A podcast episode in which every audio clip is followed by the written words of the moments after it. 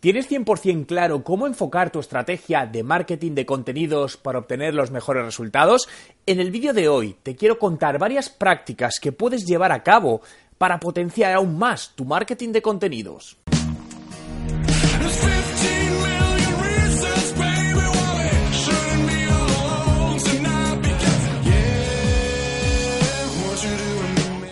¿Qué tal? Mi nombre es Juan Merodio y bienvenido a un nuevo vídeo. Si es tu primera vez y quieres aprender todos los trucos sobre marketing digital y cómo ser un emprendedor de éxito, comienza ahora mismo suscribiéndote a mi canal para no perderte ninguno de los vídeos que publico a diario. La primera pregunta que te debes hacer es si escribes para estar bien posicionado en determinado buscador o escribes para que el público obtenga real valor de tus contenidos.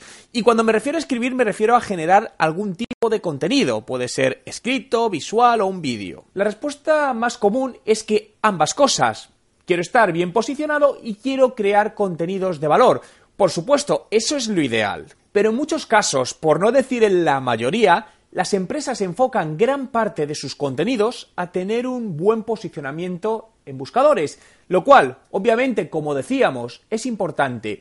Pero personalmente creo más en estrategias a más largo plazo, ¿no? Donde creas el contenido para mejorar el branding de tu negocio y eso lo conseguirás con un contenido de real valor y exclusivo, ¿no? Que, que sea útil para esos clientes. Y ello es lo que te llevará a que tu contenido esté bien posicionado en los buscadores y generar tracción desde ellos. Dicho esto, quiero poner foco en que nuestro objetivo principal debe ser, como os decía, el aportar valor al usuario, por lo que para ello, lo primero, debemos investigar muy a fondo a nuestra audiencia, ¿no? Con el objetivo de que ese contenido realmente les cree cierta emoción, ¿no? Porque la emoción es lo que va a generar el recuerdo y en el largo plazo hacer que eso se convierta en resultados de negocio. Por lo tanto, debes hacerte preguntas sobre quiénes son, buscar datos demográficos, cuáles son sus hobbies, qué intereses tienen, cuál es la información que necesitan encontrar con mucha urgencia y qué palabras claves, por supuesto, se asocian con esa urgencia de contenido,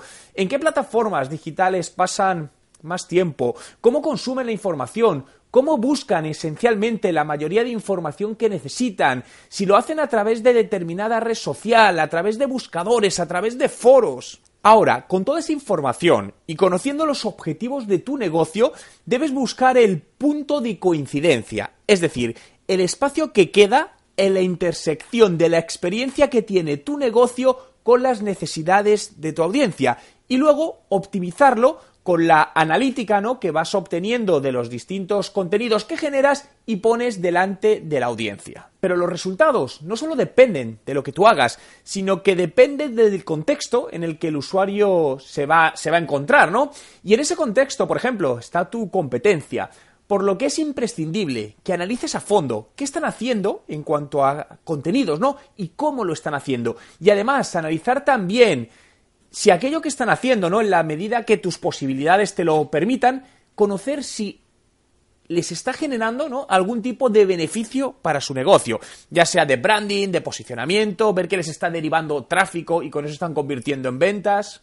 Cuando tengas toda esta información, ya es el momento, ¿no? de ponerte a crear ese contenido basado en todos esos datos que has recogido y alinear los objetivos de ese contenido con los objetivos no solo de marketing, sino globales del negocio pensando siempre en estrategias a largo plazo.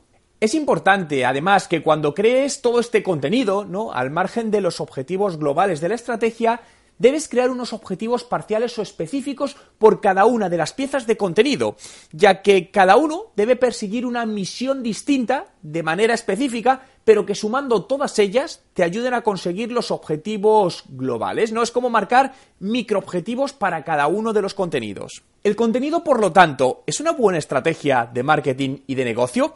Para mí no es que sea una buena estrategia, es que es la estrategia, y sin ella perderás, sin ninguna duda, efectividad en tus resultados en la empresa a día de hoy. ¿Te ha gustado el vídeo? Dale a me gusta y quiero hacerte partícipe de él, por lo que déjame en los comentarios con el hashtag marketing de contenidos ¿Qué acciones llevas a cabo para mejorar tus resultados en este marketing de contenidos? Entre todos los comentarios de los vídeos del mes sortearé mi curso online de estrategia de marketing digital. Y por supuesto, si te ha gustado este vídeo y quieres que siga haciendo más vídeos, suscríbete a mi canal y si quieres descargarte gratuitamente mi último ebook, puedes conseguirlo ahora mismo en el enlace que te dejo en la descripción del vídeo.